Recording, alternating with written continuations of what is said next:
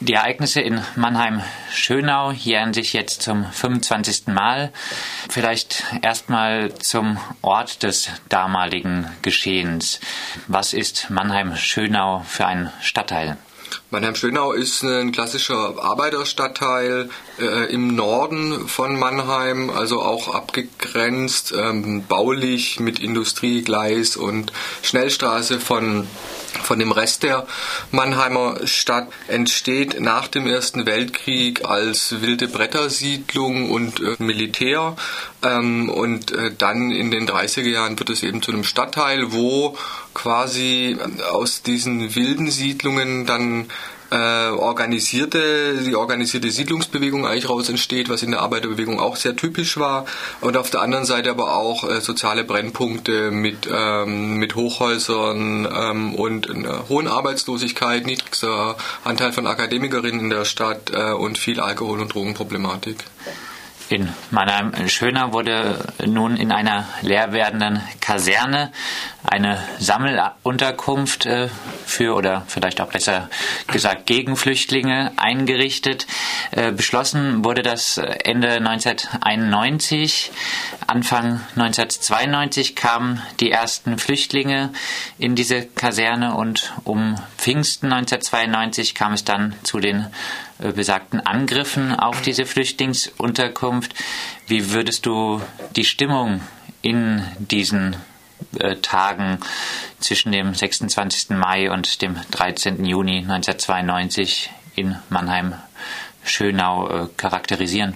Es ist schwierig für einen ganzen Stadtteil zu sprechen, aber ich äh, versuche ja in meiner Magisterarbeit auch zu einer Einordnung zu kommen und ich würde sie als pogromartig beschreiben, weil dort anhand von Gerüchten, die sich ganz klar gegen Minderheiten gerichtet haben, äh, eine, eine Stimmung entstanden ist, die Menschen in, also vor das Wohnheim getrieben hat äh, und äh, die dort auch ihren Aggressionen freien Lauf gelassen hatten. Wobei freier Lauf nicht ganz stimmt. Die Polizei hat immerhin das Wohnheim abgeschirmt und geschützt. Äh, das ist der wichtigste Unterschied zu Ereignissen wie Hoyerswerda oder Rostock-Lichtenhagen, dass also die Mannheimer Polizei äh, mit Verstärkung aus anderen Bundesländern dann auch äh, dieses Wohnheim geschützt hat. Aber ich habe festgestellt, eigentlich eher im Sinne eines Objektschutzes. Also man hat eben dieses Heim nicht zur Stürmung freigegeben, aber hat auch äh, diese Ansammlungen, sagen wir mal, sehr sanft angefasst. Du hast schon gesagt, es gab Gerüchte. Ich glaube, es gab das Gerücht, wie ja immer mal wieder, was sich dann später meistens äh, als nicht haltbar herausstellt, dass es eine Vergewaltigung von einem Flüchtling äh, an einer äh, Bewohnerin von Mannheim-Schönau gegeben äh, hätte. Vielleicht kannst du noch ein bisschen äh, zu den Abläufen in diesen Tagen sagen. Wie äh, ging das los und wie hat sich äh, das dann entwickelt? Na, los ging es wie an so vielen Orten ähm, mit, mit Petitionen, mit Bürgerversammlungen, wo, der, wo Unmut geäußert wurde, dass dort eine äh, Landessammelunterkunft reinkommt. Und das ist erstmal auch noch nichts Besonderes, weil dort äh, auch Stimmen sich gemeldet haben, die gesagt haben, Flüchtlinge gerne nach Mannheim, aber warum eigentlich immer in den ärmsten Stadtteil? Ja, äh, und, äh, und darüber kann man ja durchaus diskutieren. Äh, was dann passiert ist, ist, dass äh, aus einem Unmut äh, über auch vertane Chancen, was in diese Kaserne, die war ja davor von amerikanischen Streitkräften ähm, belegt gewesen, was dort eigentlich noch hätte reinkommen können, Jugendtreff, Studierendenwohnheim, soziale Einrichtungen für den Stadtteil und, und, und, ähm, eine Diskussion entstanden ist, die quasi mh, wir Schönauerinnen gegen äh, Flüchtlinge und ähm, das ging zuerst los, dass also Räume weggenommen würden, angeblich, die, die man gerne selber genutzt hätte. Äh, daraus wurde dann eine Bedrohungssituation. Der Schulweg äh, führt da direkt dran vorbei. Es wurde dann von Lärm und Müll äh, geredet. Wobei, wenn man das alles kontextualisiert, äh, dann sagt man, naja, da wo Menschen äh, leben, da gibt's halt auch Reibereien. Aber das Ganze ist dann auf rassistische Grundmuster gestoßen, die es natürlich überall gibt. Aber äh, das macht genau diesen Diskurs so Mannheim-Schönau eben auch aus, dass man da sehen kann, wie sich da, sagen wir mal, normale alltägliche Reibereien, äh, soziale Fragestellungen eines benachteiligten Stadtteils mit, äh, mit einer fremden Angst vermengen und daraus dann diese Dynamik entsteht. Und äh, das Gerücht, wie an anderen Orten mit pogromartigen ähm, Ausschreitungen gegen Minderheiten, äh, ist dann sozusagen der Auslöser, der also in der Lage ist, das alles zu bündeln. also diese Bedrohungssituation, die Benachteiligungssituation und dass es doch jetzt aber auch mal wirklich reicht. Und in, in Rostock-Lichtenhagen war es zum Beispiel dieses absonderliche Gerücht, dass äh, dass zwischen die Supermarktregale uriniert würde. Ja. Also das ist dann auch egal, wie absurd das Gerücht ist, aber es ist in der Lage, äh, sagen wir mal, diese Polarisierung, wir der Stadtteil und die, die dann da uns bedrohen, äh, so, so knackig auf den Punkt zu bringen.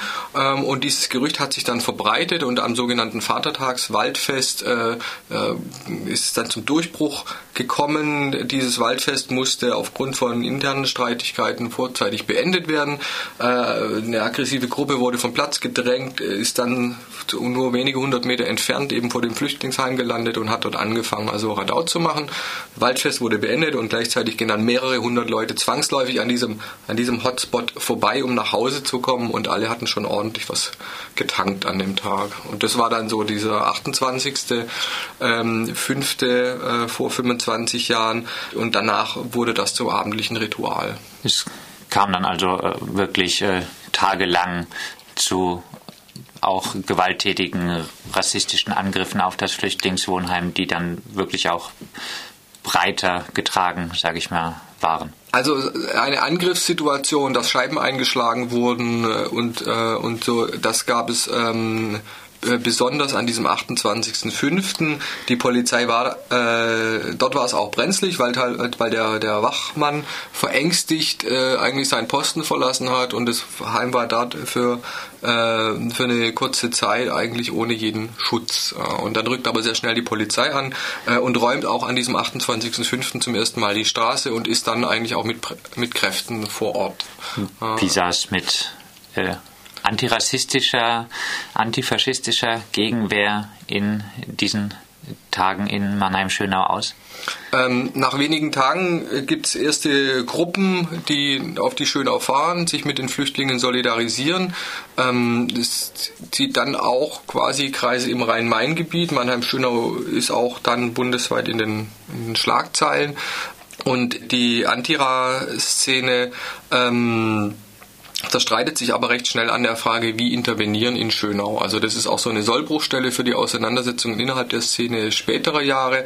Also es gab dann so grob gesagt zwei Richtungen. Das eine war ähm, Rebellion ist gerechtfertigt, aber bitte so nicht, äh, wo, wo also quasi das, der Sozialprotest in den Vordergrund gerückt wurde und das als, als fehlgeleitete Rebellion bezeichnet wurde, während ähm, andere Fraktion äh, einen Aufruf äh, vertreibt den deutschen Mob aus den Straßen von Schönau äh, lanciert hat und, äh, und, da, äh, und diese Auseinandersetzung, wie eigentlich in solchen Vierteln intervenieren, die zieht sich ja teilweise bis heute durch. Ähm, aber das ist so in Mannheim zum ersten Mal aufeinander geprallt. Ähm, als Akteur kommt dann natürlich die Mannheimer Polizei mit hinzu, der das sehr gelegen kommt, dass, äh, dass autonome Gruppen auf die Schönau kommen äh, und es wird daraus dann sehr schnell eine Bedrohungssituation für die ganze Stadt von außen, von zugereisten militanten Kräften.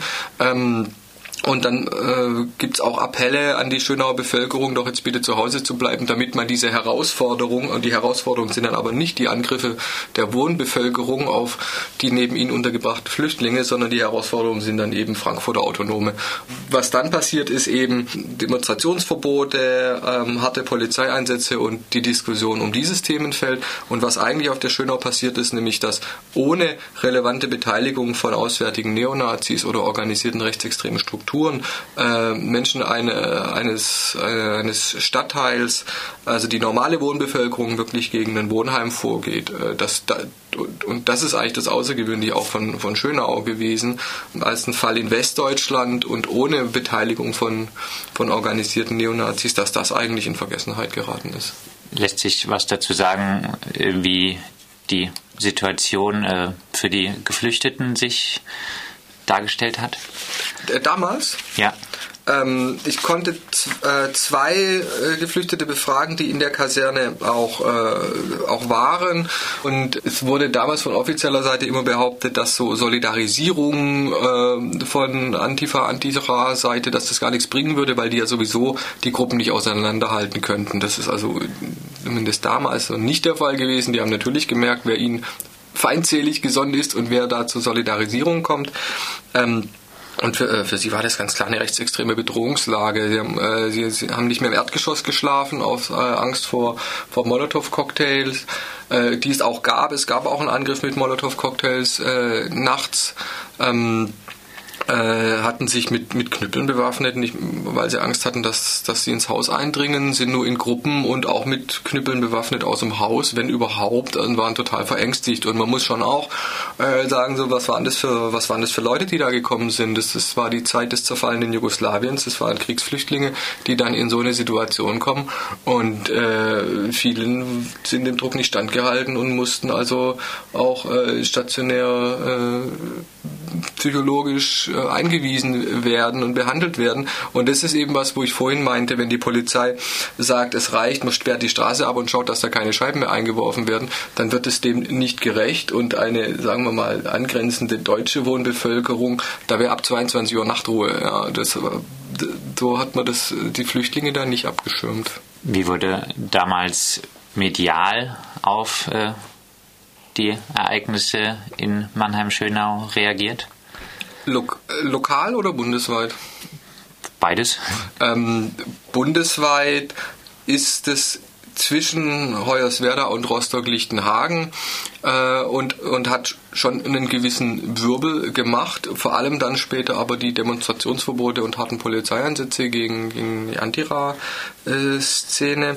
Ähm, Lokal war das natürlich das Thema in Mannheim, wobei äh, der Mannheimer Morgen damals schon sehr versucht hat, ähm, das auf eine auf eine, sagen wir mal, Vatertagsschreierei, die dann aus, die dann illegitimerweise in den Kontext ähm, Asyldiskussion getragen wurde. Also, also quasi aus Schönheim, da, da gab es halt eine Festklopperei und dass dann aber auswärtige äh, Kräfte äh, das dies, das zum Anlass nehmen, um die Asyldiskussion jetzt in Mannheim beispielhaft zu führen oder so. Das war eigentlich so die Linie des, äh, des Mannheimer Morgen damals gewesen. Sehen Sie aber heute auch kritisch. Also Mannheimer Morgen hat einen, einen großen Artikel gebracht ähm, am letztes Wochenende, 27. Mai kam der, äh, und dort wird äh, schon auch ähm, kritisch die eigene Rolle auch reflektiert. Das würde überleiten zur nächsten äh, Frage. Jetzt ist das Ganze 25 äh, Jahre her. Hoyerswerda, Rostock-Lichtenhagen, das ist wirklich im gesellschaftlichen Gedächtnis, denke ich, äh, mhm. doch vorhanden. Mannheim-Schönau eher weniger. Wie wird in Mannheim, wie wird in Mannheim-Schönau an die Ereignisse vor 25 Jahren erinnert? In Mannheim-Schönau wird schon lang dran erinnert. Schon seit Ende der 90er Jahre gibt es dort die Heimatchronik Mannheim-Schönau. Ähm, von der Randsiedlung zum Stadtteil äh, ist der Titel. Äh, und äh, dort ist es natürlich als einschneidendes ähm, Ereignis der, der, Schönau auch entsprechend dokumentiert. Ähm, man muss auch sagen, äh, so die, die Schönau hat einen, einen, hohen Migrationsanteil und es ist gerade um die Kaserne äh, auch viel passiert. Also das ist jetzt auch äh, wenn man da heute hinkommt, das ist jetzt kein rechter Stadtteil oder so. Äh, und, und da hat sich äh, auch durch die Intervention danach viel äh, geändert. Und ich finde, das ist eigentlich auch was, wo man heute auch von Mannheim Schönau lernen kann äh, und daran erinnern kann, wie, wie ein, ein, Umgang auch mit, mit so einer Geschichte stattfinden kann. Die Stadt Mannheim wiederum äh, oder, oder Publikationen, die die ganze Stadtgeschichte Mannheims behandeln, äh, da kommt es eigentlich kaum drin vor. Also es gibt ähm, äh, gerade zum Stadtjubiläum 2007 äh, gab es da nochmal einige Bücher zur Mannheimer Stadtgeschichte und äh, wenn überhaupt, dann wird es nur äh, als, als Randereignis behandelt. Was äh, mich auch ein bisschen erstaunt hat, weil äh, Mannheim auch äh, unter verschiedenen Oberbegriffen seiner Stadtgeschichte gedacht hat und das ist eigentlich eine also ein, ein, sehr tolles Konzept. Äh, klar, Mannheim als Arbeiterstadt ist ein, ein Strang, zum Beispiel Demokratie, Arbeiterbewegung, Widerstand. Und ein anderer Strang ist natürlich auch Migration, Toleranz, Verfolgung. Und da hätte eigentlich ein, ein auch offizielles äh, Gedenken oder eine Einbettung in, in die Stadtgeschichte würde eigentlich Mannheim Schöner auch gut tun, denke ich.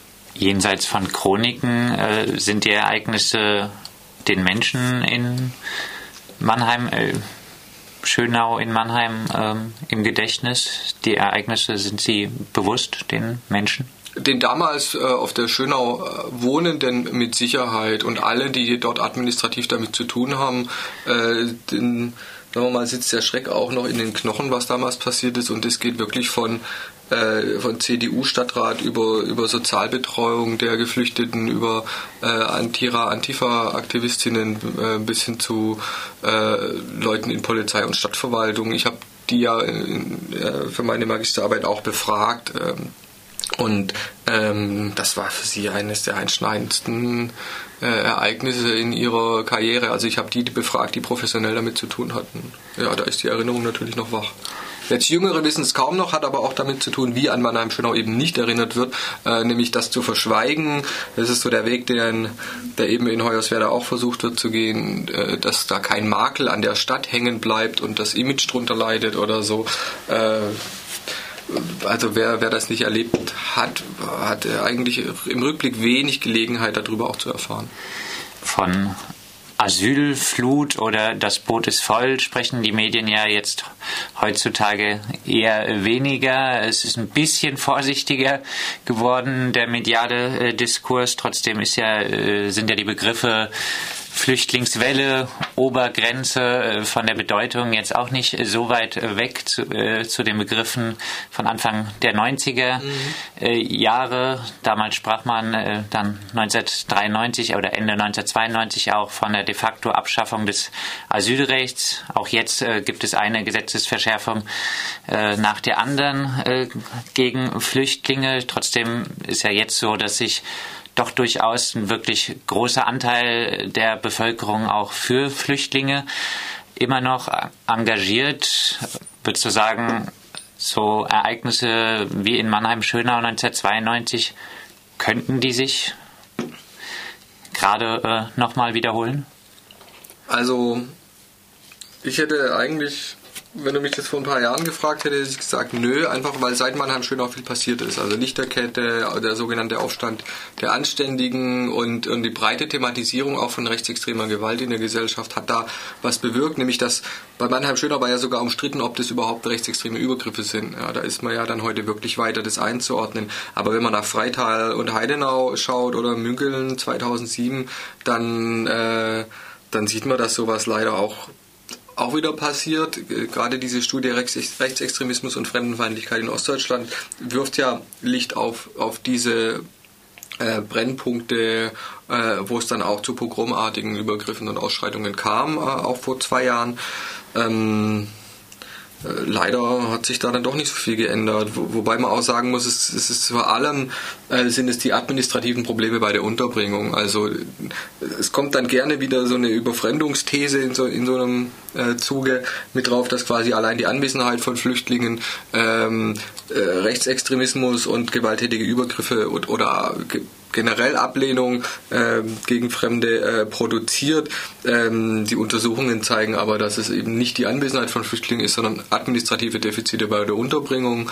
Äh, und da könnte man auch von Seiten von Behörden einfach auch wirksamer gegensteuern. Aber dass es einen rassistischen Grundkonsens gibt, der, der sich auch in pogromhaften Ausschreitungen zeigen kann, zeigen die Beispiele Freital und Heidenau leider immer noch, ja. Vielleicht äh, abschließend äh, 25 Jahre danach äh, noch von dir ein paar Stichpunkte dazu, äh, wie müsste eine äh, Erinnerungskultur, eine gute Erinnerungskultur bezogen auf solche Ereignisse wie in Mannheim-Schönau aussehen? Ich glaube, das kann erst am Ende von der Diskussion stehen und man müsste erst mal willig sein, diese Diskussion zu führen. Vielleicht wird sie ja in Rostock geführt, wo nächstes Jahr das tausendjährige Stadtjubiläum ansteht. Ähm, es müssen auf jeden Fall lokal Beteiligte mit am Tisch sitzen und man muss, äh, man müsste einen, einen offenen Austausch hinbekommen darüber, was dort geschehen ist und welche Lehren daraus gezogen wurden. Und was es jetzt natürlich wenig bringen würde, wäre, wenn man zum Beispiel in Schönau, wenn die Stadtverwaltung oder, oder ähm, dort nicht verankerte Initiativen dort äh, ein, ein Gedenken anbringen würden, das, das nicht im Stadtteil auch auf die andere Schönau ähm, zugeht oder, oder mit der gemeinsam das entwickelt, weil es natürlich auch in Schönau äh, Menschen gab, die auch damals schon sehr viel für, für die Geflüchteten getan haben. Ähm, und meiner Meinung nach geht es genau darum, die lokalen Akteure, die sich äh, da auch klar positionieren, das im Einklang mit denen zu machen und die zu unterstützen. Das sagt Matthias Möller. Er hat zu seiner Magisterarbeit ein äh, Buch geschrieben, das äh, den Titel Ein recht direktes Völkchen Mannheim-Schönau und die Darstellung kollektiver Gewalt äh, gegen Flüchtlinge äh, trägt.